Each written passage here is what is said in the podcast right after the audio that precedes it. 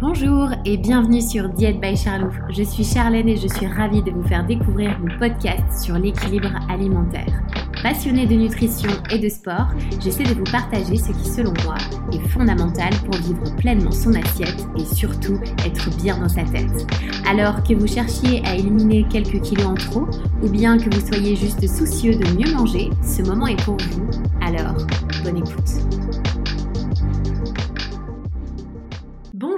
Et bienvenue dans ce nouvel épisode consacré à la motivation. Il était important pour moi de traiter ce sujet qui peut vous aider dans beaucoup de domaines et bien plus que dans un objectif de perte de poids. Je vais donc vous donner six clés pour trouver votre propre motivation, mais surtout comment la cultiver pour la faire durer dans le temps.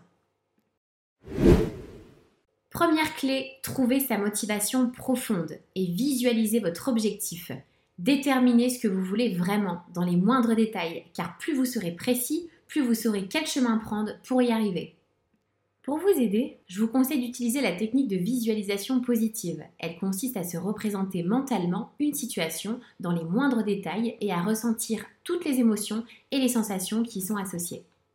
Évidemment, soyez toujours optimiste lorsque vous visualisez vos objectifs.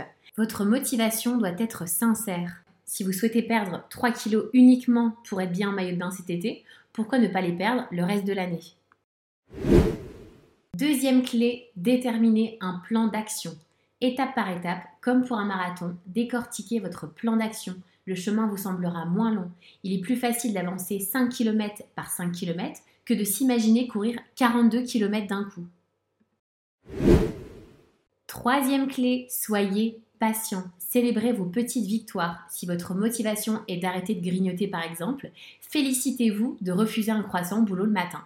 Jour après jour, analysez ces petits efforts qui vous mèneront vers de grands changements. Programmez votre cerveau au succès. La quatrième clé, appuyez-vous sur les autres. Entourez-vous des bonnes personnes. Faites-vous aider.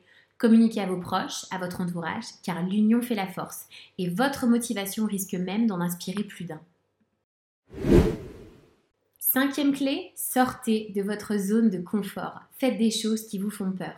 Lorsque j'ai voulu créer ce podcast, j'avais mille raisons de ne pas me lancer, puisque je n'invente rien, je ne suis pas médecin, je n'ai pas la plus belle voix du monde, peut-être que personne ne va m'écouter et que mon contenu n'aura pas la portée que je souhaite, mais ma motivation profonde est d'aider les personnes à se sentir mieux, à me baser sur les autres et non sur moi, de partager ce que je sais, et même si j'apporte du soutien à une seule personne dans ceux qui m'écoutent, mon temps et mon investissement en valent la peine et mon objectif est atteint.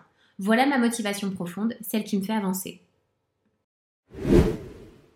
Sixième et dernière clé, cultivez votre autodiscipline. La motivation est importante, mais parfois elle ne suffit pas.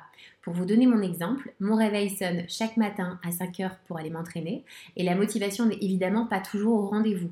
En revanche, grâce à mon autodiscipline, j'ai su cultiver en moi du courage, de la détermination et mettre en place des actions qui derrière vont me faire me sentir mieux et prendre soin de moi. Évidemment, rien de tout ça n'est valable si vous ne prenez pas de plaisir, mais n'oubliez pas que quel que soit l'objectif, rien n'est facile. Il faut travailler dur, faire preuve de persévérance et toujours avoir en tête votre objectif principal. Plus vous saurez pourquoi, plus vous resterez facilement concentré sur le travail que vous faites. Arrêtons également de nous trouver des excuses et de tout repousser à demain, car il n'existe jamais de bon moment.